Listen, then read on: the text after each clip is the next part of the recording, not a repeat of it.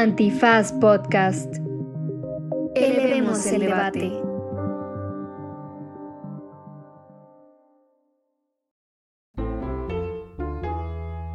No se dice provincia. Costas, pueblos originarios, fronteras y barrios. Espacios que muchas veces solo imaginamos pero no conocemos.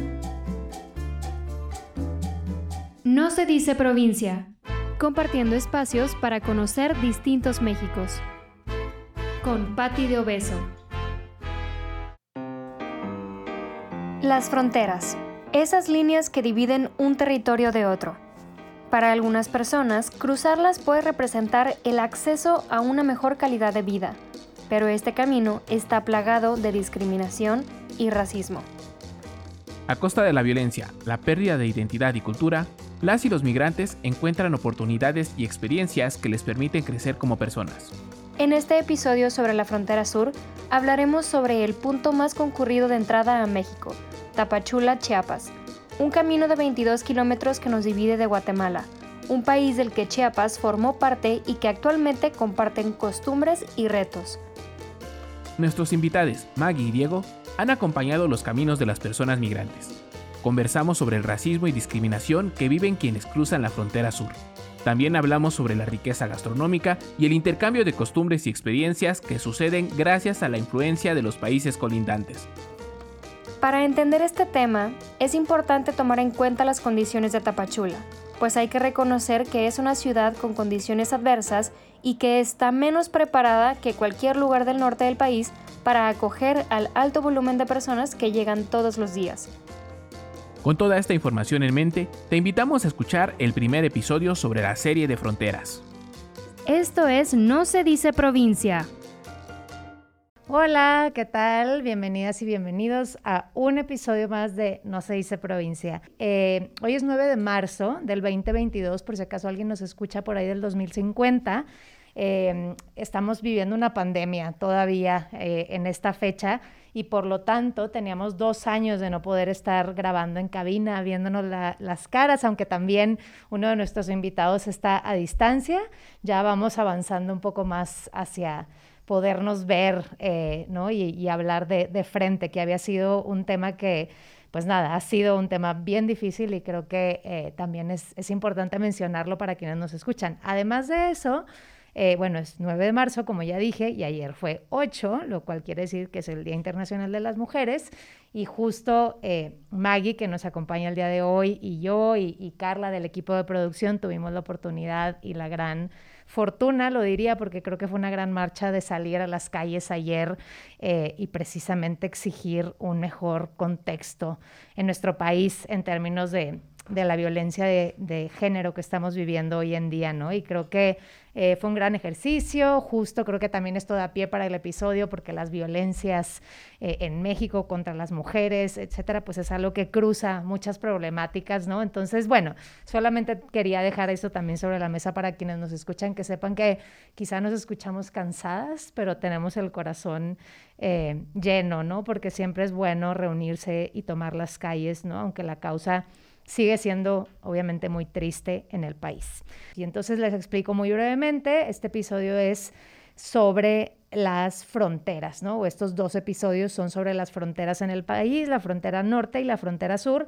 que eso también ya es mucho decir, ¿verdad? Aquí vamos a hablar de un espacio de la frontera porque sabemos que tenemos kilómetros, ¿no? Por, eh, por el norte, por el sur del país y que luego hay toda una conexión entre ellas, ¿no? Entonces, bueno, eh, después de una larga plática dijimos, es demasiado importante el tema, el contexto, vamos a hacer dos episodios, entonces esta es la primera parte donde vamos a hablar de la frontera sur del país, eh, entre Tapachula y Guatemala. Pero no me voy a adelantar más porque tenemos grandes invitados que van a hacer ese trabajo de justo describirnos cómo se ve esa frontera. Entonces quisiera pedirles a ustedes, Maggie y Diego, que se presenten y compartan con quienes nos escuchan quiénes son y si quieren empezamos contigo, Maggie. Eh, pues yo soy Margarita Núñez, em, actualmente coordino el programa Asuntos Migratorios de la Ibero acá en Ciudad de México. Em, y bueno, soy antropóloga y por muchísimos años me he dedicado a trabajar con personas migrantes y específicamente con mujeres migrantes lo cual también, de hecho, mi playera en la marcha de ayer era sobre mujeres migrantes. Así es que, pues es también una reivindicación con la que caminamos ayer. Y pues eso, he estado muchos años trabajando con mujeres migrantes y justo muchos años en la frontera sur. Eh, he vivido así por periodos intermitentes en Tapachula específicamente, justo, que es, digamos, como el punto principal de la frontera sur por muchas cosas de las que ya estaremos hablando más adelante. Eh, y bueno, ahora desde el PRAMI pues hacemos un trabajo más de incidencia, de acompañamiento a defensores, albergues, organizaciones, más un trabajo pues sí como en segundo plano, no tan directamente en terreno. Em, pero bueno, pues eh, ya platicaremos sobre esto más adelante. Bienvenida, Maggie. Qué, gusto tenerte aquí. Diego, cuéntanos un poquito de ti. Eh, pues yo soy Diego Lucero, soy psicólogo y en la actualidad colaboro con el Centro de Derechos Humanos Fray Matías de Córdoba. Eh, estamos en Tapachula, Chiapas, en el calorcito, ahora nunca hace frío en este lugar. Este, y estamos acá, ¿no? El Fraima, como cariñosamente se le conoce, este año precisamente cumple 25 años en la defensa de los derechos humanos de las personas eh, en diversos contextos de movilidad, porque así las nombramos para no tener que caer hacer una reproducción de clasificar quién es refugiado, quién es migrante, quién es de aquí, quién es de allá, sino que pues hemos precisamente nombrado el acompañamiento hacia eh, personas en diversos contextos de movilidad. Entonces, nos da mucho gusto, gracias por la invitación y pues acá esperamos poder compartirles eh, la actualidad que está ruda, pero esa es la intención.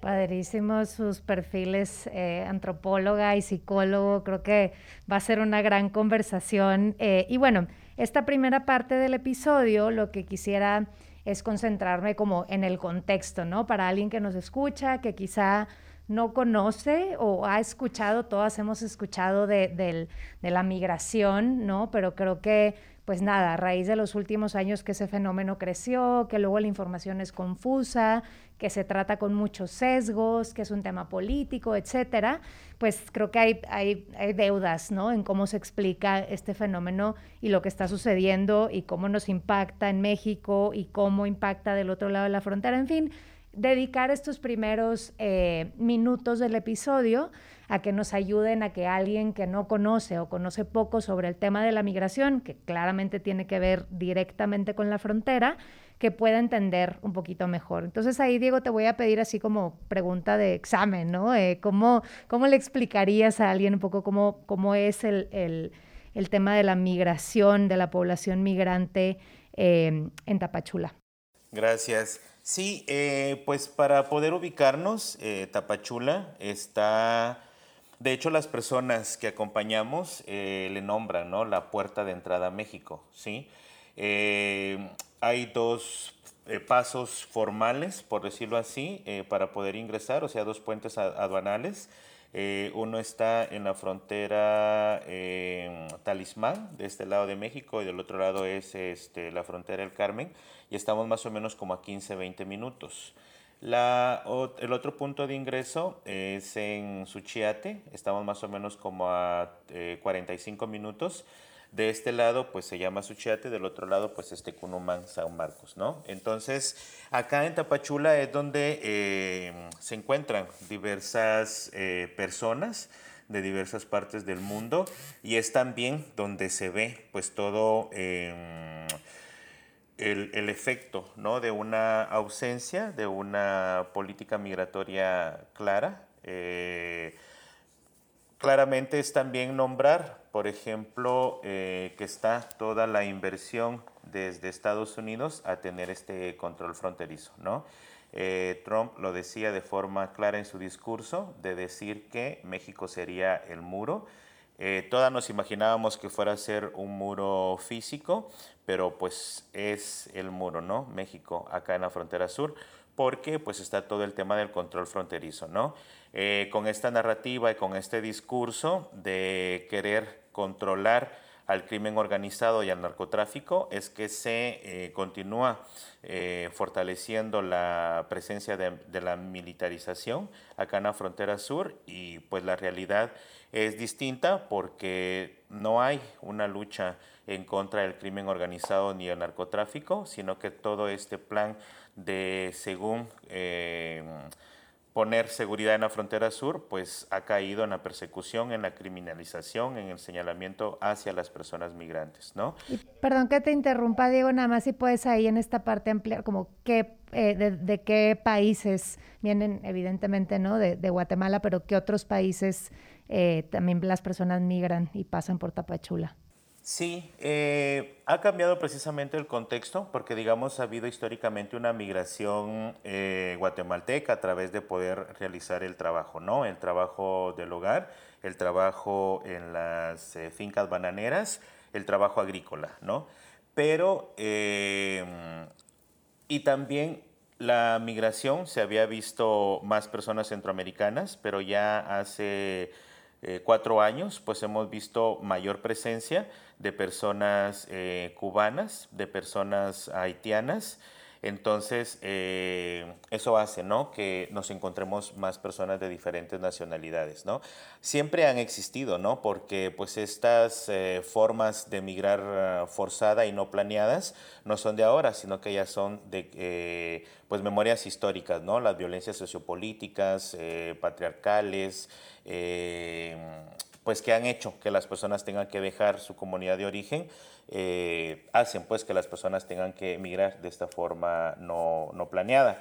Y eh, eso ha sucedido, ¿no? Que no solamente hay personas centroamericanas, sino que hay un mayor número de personas cubanas, de personas haitianas, en actualidad personas este, también de Venezuela, porque sabemos, ¿no? Que las violencias incluso en los países de origen, pues termina siendo muchísimo más fuerte, ¿no? Eh, ya incluso pues ha aumentado, ya no solamente son acciones de violencia verbal, sino que violencia física, violencia psicológica, o sea, todas estas cosas que vemos en las películas de terror, eh, están también hechas uh, realidades, ¿no? Oye, y nada más, eh, digo tú que, que mm, bueno, los dos que, han estado por tantos años eh, y tú siendo de Guatemala y viviendo en Tapachula, o sea, ha, cambiado, bueno, primero preguntar, ¿migran más hombres, más mujeres, con hijas, hijes? Eh, como, ¿Cómo se ve eso? Y, también si eso ha cambiado, ¿no? Un poquito para completar esta primera parte del contexto, eh, ¿cómo se ven las poblaciones que migran? Eh, lo que hemos observado es que también hay como este concepto, ¿no? De que parece que solo migran los hombres y que toda es una necesidad eh, del sueño americano. También eh, que se piensa que no se quieren quedar en México las personas, sino que México ha sido siempre un, un país de paso, pues la realidad es totalmente distinta, ¿no? Eh, hay presencia de las mujeres, precisamente con los niños y las niñas, de la comunidad LGBTIQ también. Entonces eh, vemos más personas de diferentes eh, identidades y perfiles que también pues están teniendo que forzar a, a tener que emigrar, ¿no? Eh, esa es una realidad también que, ha cambiado, ¿no? Y también es importante reconocer que eh, las violencias se atraviesan de distinta forma, ¿sí? A todas las personas en general, ¿sí? Eh, en ese sentido, pues ya vemos incluso formas más comunitarias de migrar, por lo mismo, de que las violencias están siendo agudizadas, o sea, están siendo muchísimo más fuertes, hay este, otras formas también que las personas están viviendo estas violencias que em, se organizan, porque ya no solamente me pasa a mí, sino que le pasa a mi vecina, le pasa a mi vecino, le pasa a mi primo, a mi tío, y entonces hay también todo un poder organizativo, también comunitario, en, pues, eh, eh, lo que hace es de que las personas eh, migren, ¿no? en, grupos. y a ver, entonces ahora ahí vamos como completando, ¿no? Esta, como este contexto, esta primera parte. Em, como bueno, ya sabemos quiénes vienen, de dónde vienen un poquito, y empezamos a hablar de cómo es, cómo se ve Tapachula, pero ahora me gustaría preguntarte, Maggie, como cómo les reciben a las personas migrantes, porque un poco lo que pensaba es, bueno, seguro es en Tapachula es súper evidente, ¿no? Que hay muchísimas personas migrantes, pues desde físicamente los trabajos, etcétera. Entonces, ¿cómo es ese recibimiento? ¿Cómo es esa interacción? Sí, pues eh, creo que eh, ya lo decías un poco, Pati, o sea, al final de cuentas la frontera y la migración están intrínsecamente relacionadas, ¿no? Y justamente, pues la frontera sur, como realmente casi todas las fronteras del planeta, pues han sido moldeadas por, por la migración, ¿no? Pero claramente, pues siempre hay estereotipos y ya lo decía Diego ahorita, ¿no? Las violencias atraviesan de distintas formas eh, en función de quién eres y cómo te ves, etcétera, ¿no? De dónde vienes. Entonces, pues creo que algo muy importante, por ejemplo, de decir de Tapachula, y, eso ahora lo hilo con la respuesta, pues es que Tapachula es una ciudad formada por personas migrantes, ¿no? O sea, en realidad Tapachula nace como una ciudad de paso, de comercio, eh, como una ciudad administrativa, ¿no? De, de, todo ese intercambio que se da de personas, de bienes, etc. Entonces, hace muchísimos años, pues llegan a Tapachula alemanes, españoles, personas de nacionalidades, digamos, blancas europeas, ¿no? Que llegan y se instalan ahí y son justamente ahora los dueños de las fincas cafetaleras, los dueños de las bananeras, las mangueras, ¿no? Todo este sector em, económico de la agricultura que impulsa la economía de toda la región. Eh, y claramente el trato hacia ellas en su momento fue un trato, ¿no? De recibirles, abrirles las puertas. Eh, llegaron desde los años del porfiriato, ¿no? O sea, eso es una historia muy vieja, pero en su momento llegaron, les dieron tierras, les dieron incluso como accesibilidad a desarrollar infraestructura, a poner las vías de las carreteras, luz, etc. Entonces fue un trato, digamos así que de brazos abiertos y casi que de regalarles, ¿no? las riquezas que había en esa región, justamente con esta idea de que fueran a desarrollar esa región de México, ¿no? Y eso obviamente ha ido cambiando con los años y evidentemente hoy las migraciones que vemos, que son de personas que vienen de países, ya lo decía Diego ahorita, ¿no? Centroamericanos, caribeños, sudamericanos principalmente, y son personas que claramente eh, llegan eh, a la frontera sur porque no tienen acceso a una migración por la vía regular, no tienen una visa, ¿no? Entonces, eso pasa también por una condición de clase eh, y además los perfiles que ya venía diciendo Diego, ¿no? Personas de la comunidad LGBT que cada vez estamos viendo más. Entonces, eso pasa por una condición de género, etc. Entonces, digamos, todos estos factores que se van entretejiendo y cruzando, hoy en día, pues sí están generando, eh, o bueno, hoy en día todos estas, estos perfiles son recibidos pues, de una forma negativa, ¿no? Porque hay estos mitos y está, digamos, como, pues sí, como opinión eh, más generalizada o popular de que las personas migrantes eh, pues traen el crimen, ¿no? Vienen a robar trabajos, ¿no? Entonces hay todos estos estigmas y todos estos estereotipos que son falsos en realidad y que lo único que sirve o la única función a la que sirven es a legitimar las políticas de contención, de persecución, de deportación y realmente eh, pues no se sostienen, tan no se sostienen que hoy en día Tapachula pues un montón de restaurantes, tienditas, negocios, ¿no? De la gente que vive ahí en Tapachula, se sostiene tanto el trabajo de las personas migrantes que llegan ahí como del consumo de las personas migrantes que llegan ahí, ¿no?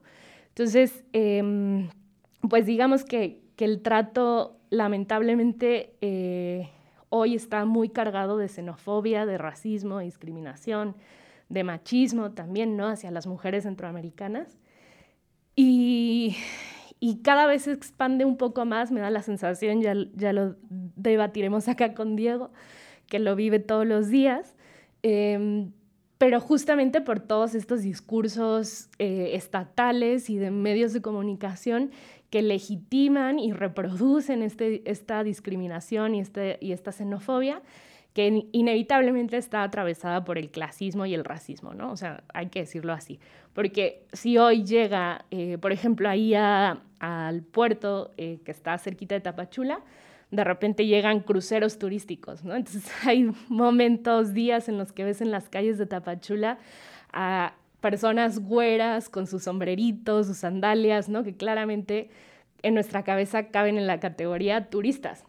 Y obviamente ellos no reciben ni la discriminación, ni la xenofobia, ni el racismo, ni toda la violencia de parte del Estado y de las personas ahí en Tapachula, que sí recibe una mujer que va con tres hijos, em, con mochila, que habla con un acento centroamericano, ¿no? Entonces, bueno, creo que eso es un poquito para ir introduciendo el tema. ¿Qué piensas tú de esto, Diego? ¿Cómo lo vives tú también?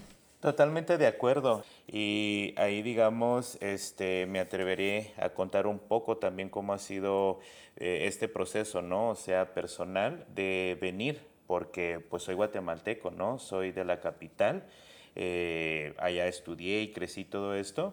Y también pues esta necesidad de eh, la ruptura de la identidad cultural, ¿no? De la apropiación cultural como para poder eh, ser parte aceptado en, una, en la comunidad de origen, por ejemplo, ¿no?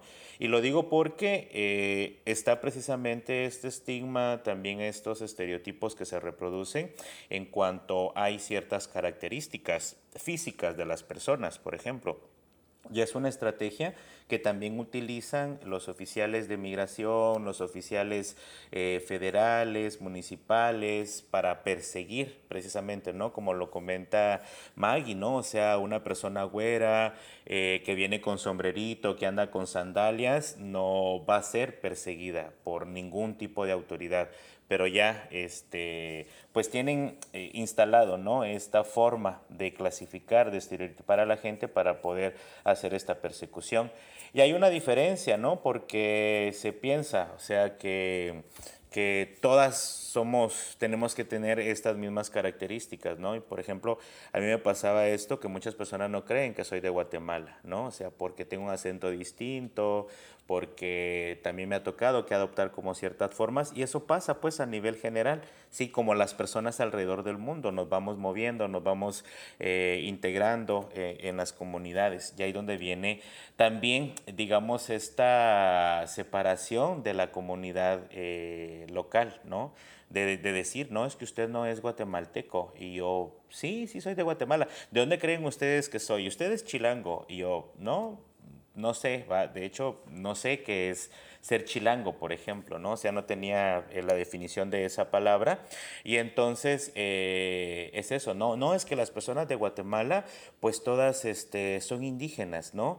O sea, son chaparritas, son morenitas, son de ojos chinitos, hablan incluso este, otra lengua y usted no se ve que sea así, ¿no? Entonces, Incluso también tengo otra compañera que precisamente es de Guatemala, estaba haciendo eh, la fila en el banco y pues hablando con una señora le dice, no, eh, platicando, ¿no? Este, no que esperan para ser atendidas, dice pues, este, no, yo soy de Guatemala, oye, y si no te interesa trabajar en mi casa, que no sé qué. O sea, también, eh, pues esto, ¿no? Esta reproducción de esos estereotipos. Pero la comunidad en sí, lamentablemente, no es de acogida. ¿no? Sino que, como eh, habla, habla, y comenta Maggie, ¿no? O sea, los medios de comunicación son los que se encargan precisamente de hacer esas separaciones, ¿no? Y también los discursos del gobierno, o sea, también es eh, nombrarlo como tal, eh, pues que México romantiza, ¿no? O sea, todas las políticas, todas estas acciones públicas a través de discursos, de narrativas, que le da la vuelta. Creo que, pues como los gobiernos, ¿no? Tienen esa, esa facilidad, ¿no? De manipular las mismas personas lo dicen, ¿no? O sea, no vamos a contratar a nadie que sea este, hondureña, ¿no? Que los salvadoreños son los que traen las drogas, los que pertenecen a las maras. E incluso el contexto ha cambiado tanto que las personas cubanas eran mejor recibidas, lo digo entre comillas, porque eh, pues son las que viajan con algún tipo de recurso eh, diferenciado, por decirlo así, económico, pero que también detrás de estos apoyos económicos con los que bajan, viajan algunas personas cubanas, porque no son todas, tiene que ver también con años de esfuerzo y de sacrificio que los familiares han tenido que juntar como para poder mandarles, ¿no? Oye, Diego, y justo... Em, y, qué, peligroso y siempre, ¿no? Esos discursos y luego como también, la verdad, no hacemos más esfuerzos por cuestionar eso, ¿no? Y, es más, incluso, bueno, yo soy de Monterrey, ¿no? Y ahí también, obviamente, ¿no? Y como decíamos, podemos hablar de la frontera e incluso el tema de migración, cómo se ve en distintos estados, pero justo son puros prejuicios, ¿no? Porque luego cuando te acercas, conoces, etcétera, pues te das cuenta que no hay ningún crimen ahí, ¿no? Sino que simplemente son personas que viven, como ya lo explicaron tremendamente bien ustedes dos, que viven todo tipo de violencias cruzadas, ¿no? O sea, ahora sí que todas las que existen, yo creo, se cruzan con, con la migración. Yo quisiera preguntarles, creo que también para cerrar con algo positivo esta primera parte del episodio, justo qué hacen sus organizaciones, ¿no? Y un poco como compartir desde ese punto de vista de su trabajo, como dónde están las, pues, las luces en este tema, ¿no? Y, quien nos escucha que, em, que quizás si están más sensibilizados o pensando en, que ya le entienden mejor al tema, pues hacia dónde también pueden voltear, ¿no? Que hay organizaciones trabajando en estos temas. Sí, pues em, desde el para mí en la Ibero, en realidad justo lo que hacemos es como universidad, ¿no? Es un trabajo desde la universidad en la que nuestra misión es em, pues generar cambios, ¿no? Promover procesos de incidencia que los entendemos como transformaciones sociales, ¿no? Em, y tienen que ver con un trabajo hacia adentro y hacia afuera de, de, la universidad. Entonces, hacia adentro de la universidad promovemos pues justamente la sensibilización de los estudiantes, que sus procesos formativos empiecen ¿no? a romper esos prejuicios, esos estereotipos, que se involucren, que, realmente conozcan justamente, para que a raíz de eso pues, eh, pues tengan una visión y una postura crítica ¿no? de, la realidad que, se van a enfrentar una vez que salgan de la universidad.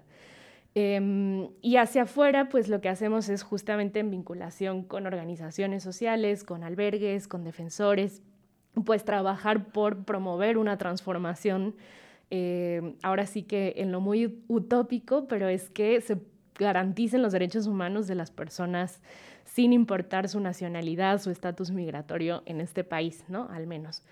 Eh, entonces, bueno, de ahí un montón de cosas en lo muy concretito para llegar a eso, pero creo que justo, o bueno, a mí al, al menos me es muy satisfactorio el trabajo desde, ese, desde esa trinchera Justo eso te iba a preguntar como a nivel personal, porque sé que también lo has hecho desde otra trinchera, como más desde el activismo y el contacto directo, esa parte que te ha dejado también.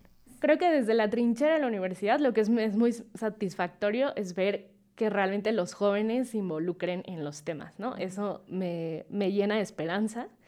Y desde la trinchera del terreno, del acompañamiento a mujeres migrantes, creo que pues las mujeres en sí me llenan de esperanza, porque al final de cuentas eh, ellas encarnan eh, historias de lucha tremendas, ¿no? Eh, que sí, que están acompañadas de procesos de violencia que hay que visibilizar y transformar, pero aparejado a eso siempre hay un proceso de afrontamiento de esas violencias.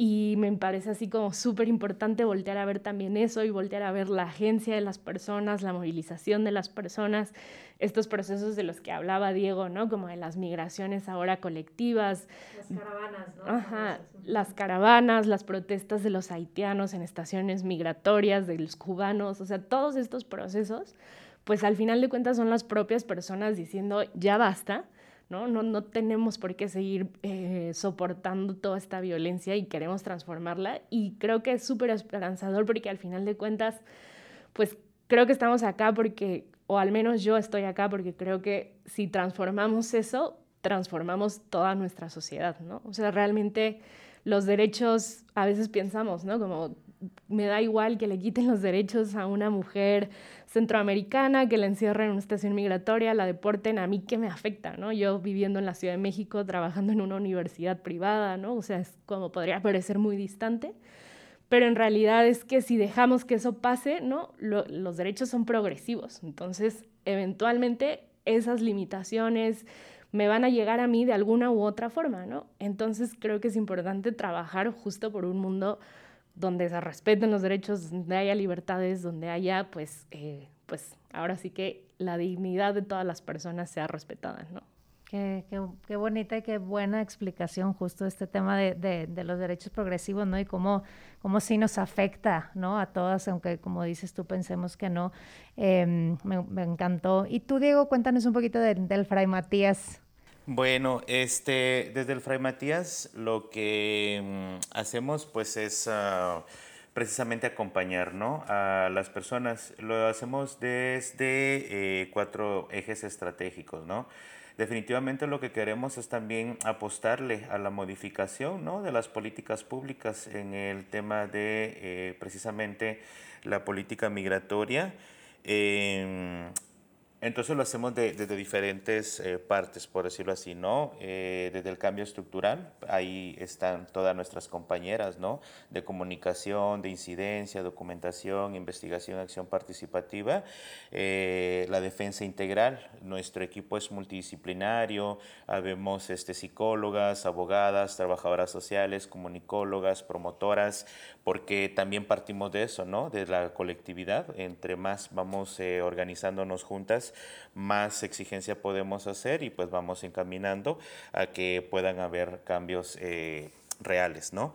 Entonces, eh, desde la defensa integral, pues nuestra mirada es hacerlo desde el enfoque psicojurídico para acompañar de forma individual a que las personas puedan acceder al derecho a la identidad, por ejemplo, la regularización migratoria, al derecho a la protección internacional, al derecho a la salud, al derecho a la educación. O sea, vamos promoviendo acciones, ¿no? Eh, de acompañamiento como de forma individual. También están nuestras compañeras del fortalecimiento interno, que tiene, ver tiene que ver mucho con el cuidado de los recursos económicos.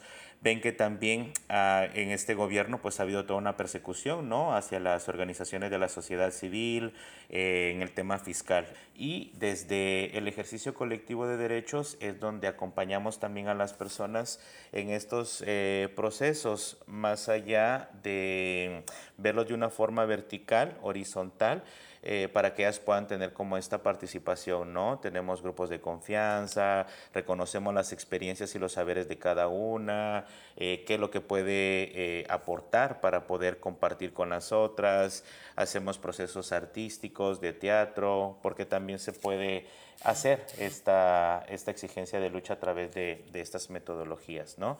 Lo que queremos también es que las personas puedan vivir procesos de de inclusión en doble vía, ¿no? O sea, la comunidad local, no queremos hablar nada más que incluyamos a las otras, sino que nos incluyamos todas, ¿no? Eso pasa mucho ahora con la comunidad haitiana, por ejemplo. En muchas ocasiones queremos que ellas aprendan español, que ellas este, tengan otras prácticas, ¿no? Incluso en sus alimentos, en el consumo y no sé qué. Pero lo que también estamos apostando es poder hacer estos ejercicios de inclusión en doble vía, ¿no? O sea, aprender nosotras de ellas, que ellas aprendan de nosotras y pues al final, eh, pues todas habitamos este territorio, ¿no? Como bien comenta Maggie, pues aquí todas estamos en movilidad, hay personas que incluso venimos a trabajar de fuera que no somos de Tapachula, ¿no? Entonces, al final eh, estamos teniendo esta relación en, en, lo cotidiano. Oye, y justo ahorita que, que, tocas el tema de, de, justo los haitianos y la comida y tal, ahorita en la segunda parte justo de eso quiero hablar como alguien que no conoce o ni siquiera se imagina cómo es Tapachula, eh, que nos cuenten a través de eso y a través de, como ya decían y como tú decías ahorita, Maggie, la, la similitud que hay en términos de de vivir en la frontera, ¿no? Y lo que eso significa, ¿no? Y hablar un poquito de Guatemala. Pero antes de eso, nada más, y, de cerrar esta primera parte, de veras darles las gracias por su trabajo, se los digo así de, de, todo corazón, porque siento que también este tema,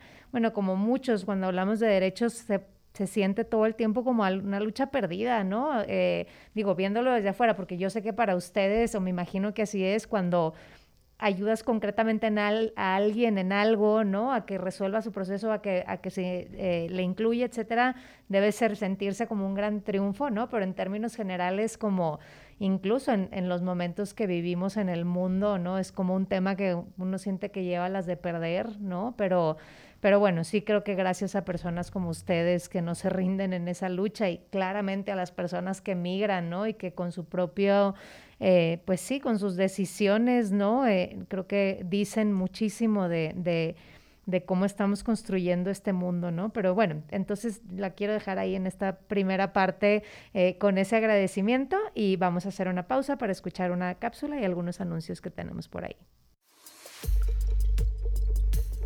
Cristian es originario de Honduras y con tan solo 19 años de edad decidió dejar su país y unirse a una de las caravanas migrantes que viajan hacia Estados Unidos. Pero en su paso por México decidió quedarse.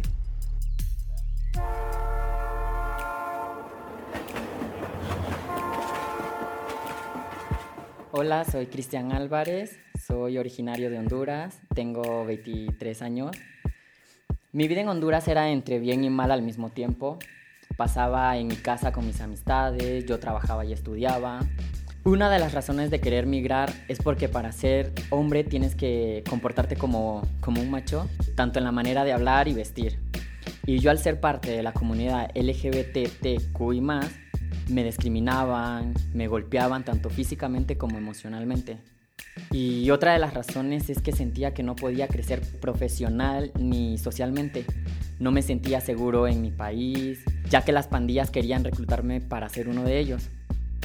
Cuando le confesé a mi hermano que soy bisexual, le molestó terriblemente y comenzó a violentarme. Y ante la falta de entendimiento, la empatía y la respuesta violenta que recibí no solo de mi hermano, sino de la sociedad hondureña en general, fue cuando tomé la decisión de emigrar. Por las noticias sabía que las personas migrantes se organizaban para cruzar en caravana y recuerdo que en enero del 2019 a través de un amigo inicié mi camino hacia otro lugar donde pudiera sentirme seguro y feliz. No perseguía el llamado sueño americano, sino la posibilidad de encontrar un sitio donde pudieras ser yo mismo sin tener algún temor. Pero lo duro de dejar mi país fue alejarme de mi familia porque el recorrido no fue nada fácil, no conocía el trayecto, no sabía qué tan seguro era y vivía con el miedo de que me deportaran a mi país. Me enteré de que un punto de encuentro de la caravana sería en la ciudad deportiva, en la Ciudad de México, y al llegar conseguí un permiso de visitante que me dio el tiempo para regularizar mi situación. Eh, lo primero que hice al llegar a México fue buscar la manera de sobrevivir Encontré un trabajo, renté un lugar y de ahí partí a esforzarme para crecer personal y profesionalmente hablando, pues no podía rendirme, pero aún así fue difícil, porque algunas personas mexicanas me discriminaron por ser hondureño y el temor de decir de dónde soy me seguía generando incomodidad, ya que sigo recibiendo críticas y hay veces que siento que tengo que camuflajearme pero por otro lado encontré mexicanos y mexicanas que me brindaron su cariño, su respeto e hicieron que me sintiera en casa. Y desde ahí supe que era el lugar indicado para, para vivir feliz. Y tengo claro que todos los mexicanos no son iguales y no me tratan con estigmas. Soy Cristian Álvarez, soy originario de Honduras, tengo 23 años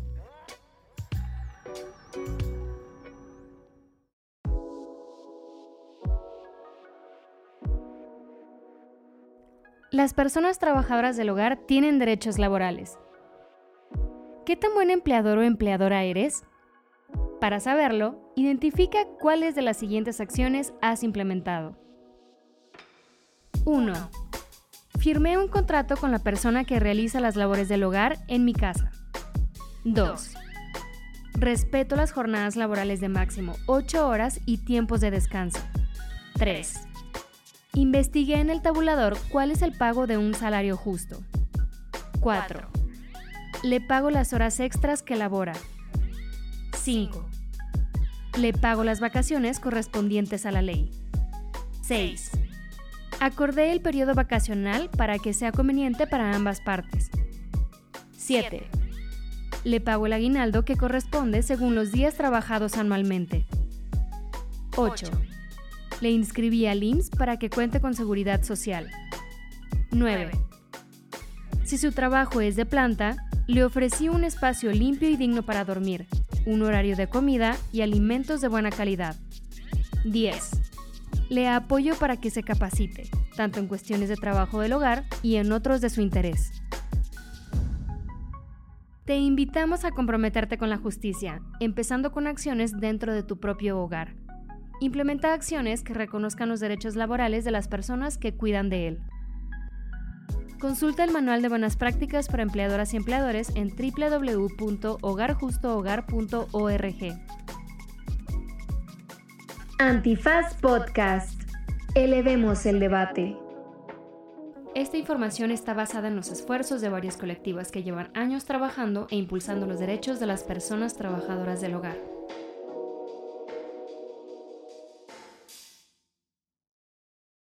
Pues volvemos, vamos a dar inicio con la segunda parte de este episodio, que, es una que a mí en términos generales me interesa muchísimo porque es hablar de temas culturales, de, la gastronomía, que para mí es algo fascinante, ¿no? Me encanta comer y me encanta probar cosas nuevas, entonces que nos cuenten un poquito de eso, pero... Antes de, de, llegar a esa parte se me ocurrió preguntarte, Maggie, porque es un tema, bueno, es incluso como la premisa o el preámbulo de este podcast, ¿no? Como como lo que nos ocasionan las fronteras, ¿no? Por ejemplo, en México las fronteras entre los estados, ¿no? Y entonces resulta que de repente este, no nos caen bien los, los chilangos, las chilangas, ¿no? O alguien, ¿no? Y entonces nos llaman provincianos a quienes no, en fin, toda esa como cosas que suceden cuando dividimos, ¿no? Porque creo que finalmente, esto ya me estoy adelantando con mi opinión, las fronteras lo que hacen es dividir, ¿no? Y dividir muy claramente, pero preguntarte, ¿no? Como desde este eh, pensamiento más filosófico, de, de como tú cómo ves o no, si pudieras, tuvieras el poder de cambiar algo, ¿qué piensas de las fronteras, no? Pues sí, creo que así como en términos muy filosóficos, sí, las fronteras lo que hacen es construir un nosotros versus los otros, ¿no? O sea, justamente es marcar esa división y marcar esa división en los términos así más subjetivos, más íntimos, más hasta la médula de yo soy mexicana y yo soy, en mi caso, yo soy chilanga, ¿no? O sea, y es como, pues todo lo que de ahí deriva, ¿no? Eh, pero bueno, creo que también la historia de la humanidad es literalmente el intercambio eh, a partir de la movilidad, ¿no? Y justamente hoy en día es esa movilidad a través de las fronteras. Entonces sí, eh, pues tal vez siguiendo con lo que cerrábamos la, la, sesión, la cápsula pasada, este, pues sí soy utópica en pensar en que, en que creo que el mundo está caminando y, tenemos que caminar con él, ¿no? A un contexto, a una realidad, a, una, pues sí, a una realidad en la que las fronteras no generen esa división en términos de desigualdad, de exclusión, etcétera, sino al contrario, ¿no? Eh, que entendamos que la humanidad se construye a través de la movilidad, que el intercambio a través de la frontera, la movilidad a través de la frontera es justamente lo que nos enriquece, lo que nos hace mejores personas y que pues transitemos con el mundo a ese, a ese lugar utópico donde valoremos eso en vez de, de, que nos genere miedo, de que nos genere discriminación, ¿no? Etcétera. Mm. Y bueno, justo hablemos entonces de esas como riquezas, ¿no? O sea, ¿qué ha sucedido en Tapachula en términos culturales, ¿no? De la vida ahí gracias a, la migración, que creo que está padre entrarle también desde ese ángulo, ¿no? Para, para visualizarlo así, no sé, visualizarlo así, no sé, Diego, tú qué, quisieras compartir en ese sentido. Digamos que a pesar de estos discursos, también de estas narrativas, de todo el racismo, de la discriminación y todo esto que pasa hacia nivel macro, pues se ve, por ejemplo, acá en Tapachula, ¿no? O sea, ya hay un comedor de comida hondureña, este, históricamente están las pupusas que son salvadoreñas, que también ahí hacemos otro eh, ejercicio, ¿no? Porque le llaman popusas, por ejemplo, y es pupusas, ¿no? Entonces, eh, estos intercambios incluso con las mismas eh, compañeras o con las mismas personas, ¿no? Y también como estas formas eh, cotidianas de irnos relacionando, pues se ven reflejadas precisamente en eso, ¿no? Digamos, las pupusas originalmente eran de, de queso con chicharrón, de queso con frijoles, y pues hoy en día eh, pues ya vemos unas pupusas de queso con flor de calabaza, entonces eso ya es una pues un intercambio ¿no? Eh, cultural. Eh, vemos también un restaurante de arepas y todas estas formas. Es que de verdad es también importante rescatar todos estos mecanismos de afrontamiento, de resistencia, de resiliencia, como le querramos llamar, eh, con la que viajan también las personas, ¿no?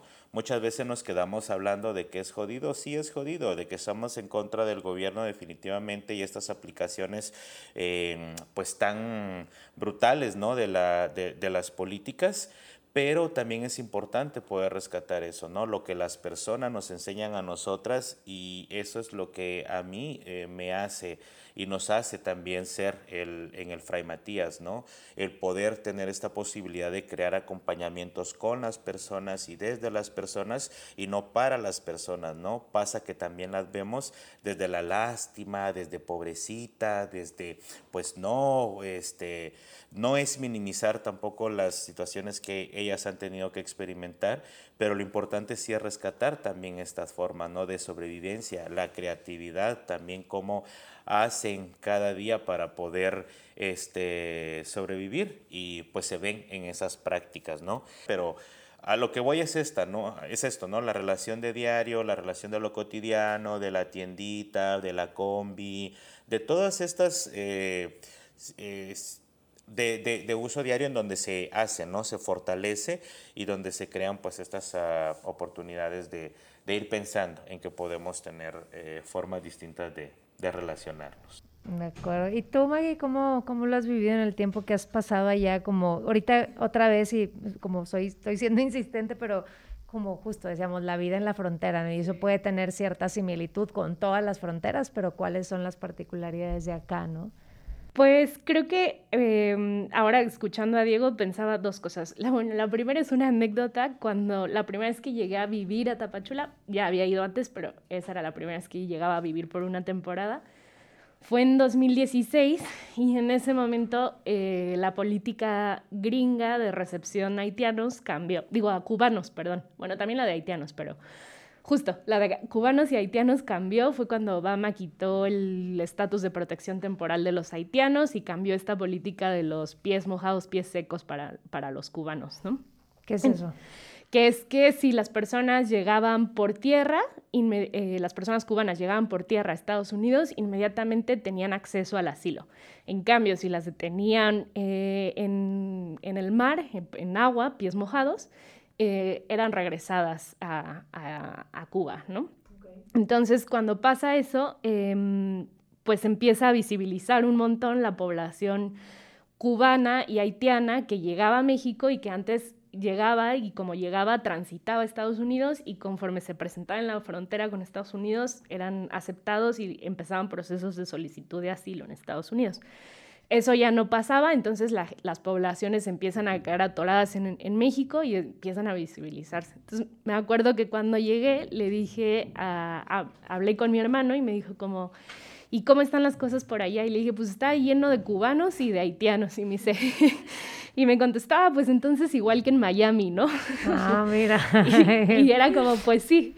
Eh, y creo que es justo eh, bueno, al menos a mí siendo chilanga y llegando a vivir a, Chiapas, a la frontera sur, a Tapachula, que además hay que decirlo, también Chiapas es súper diverso y Tapachula no tiene que ver con muchas otras regiones de Chiapas, ¿no? O sea, es también una particularidad así muy específica.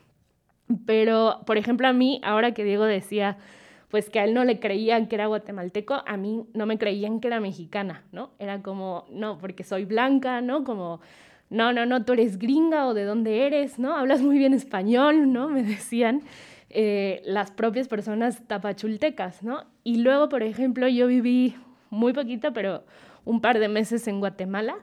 Y viviendo en Guatemala me daba cuenta de un montón de cosas que yo siempre veía en Tapachula, que me eran mucho más semejantes, ¿no? O sea, desde mi chilangocentrismo, me es muy distante a veces la cultura, la forma de hablar, las, pues sí, como las prácticas cotidianas de la gente en Tapachula. Y cuando estaba en Guatemala veía muchas más similitudes, ¿no? De lo que desde la Ciudad de México podría ver con, con las personas de Tapachula.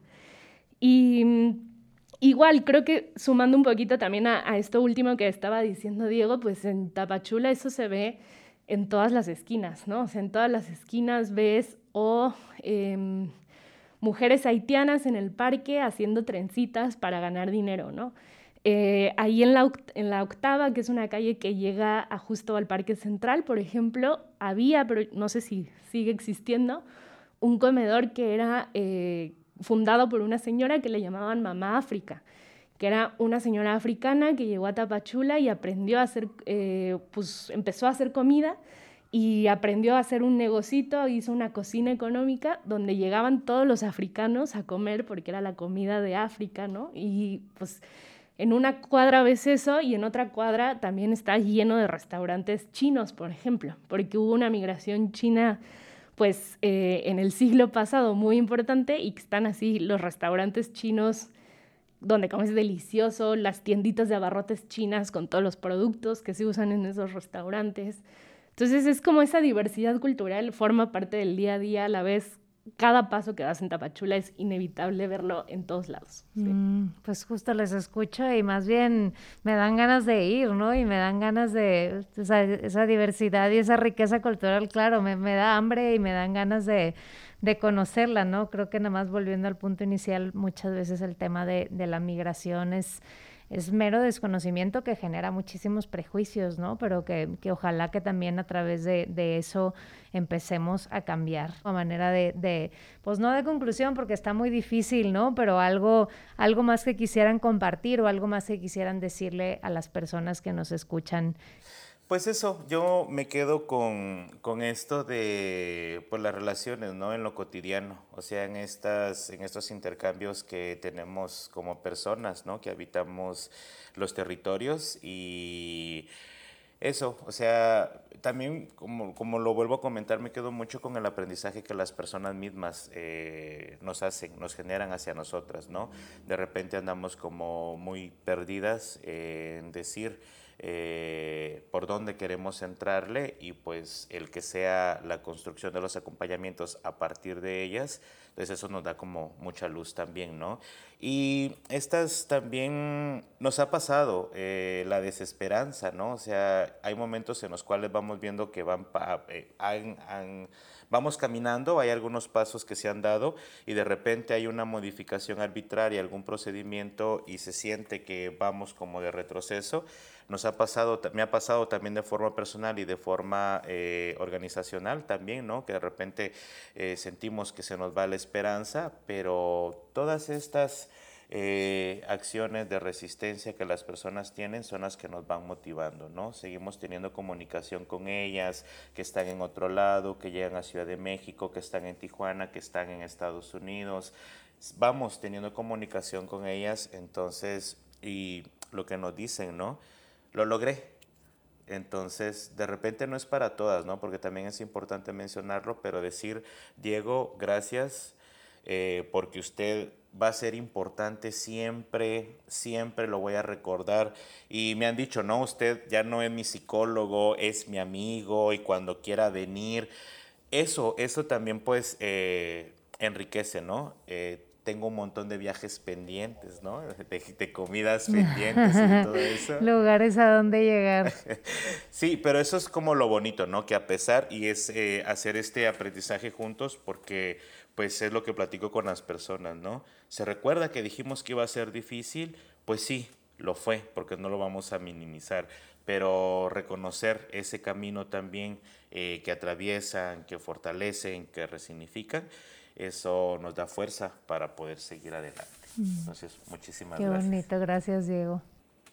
Pues yo también me quedo eh, con, con, esta idea, ¿no? Creo que justo en, la, en lo cotidiano y en las relaciones eh, con las personas que, que, se dan en estos contextos en las fronteras, pues son súper enriquecedoras, ¿no? Son situaciones a veces justo muy complejas, muy abrumadoras, muy, pues sí, que vemos el panorama negro, negro, negro, pero en esa cotidianidad, en esa conocer a alguien que viene de otro país, que eh, pues está atravesando por una situación compleja eh, y que se da un, intercambio, ¿no? De, pues puede ser justo, ¿no? Desde, desde las organizaciones sociales de darle un acompañamiento para que obtenga sus papeles en México, ¿no? Como algo muy fundamental y muy técnico tal vez, pero desde esos intercambios o desde el intercambio eh, en la calle, ¿no? Que te encuentras a alguien que te vende una pupusa y te animas a probar qué son las pupusas, ¿no? Em, pues en esos intercambios siempre se van tejiendo eh, relaciones también súper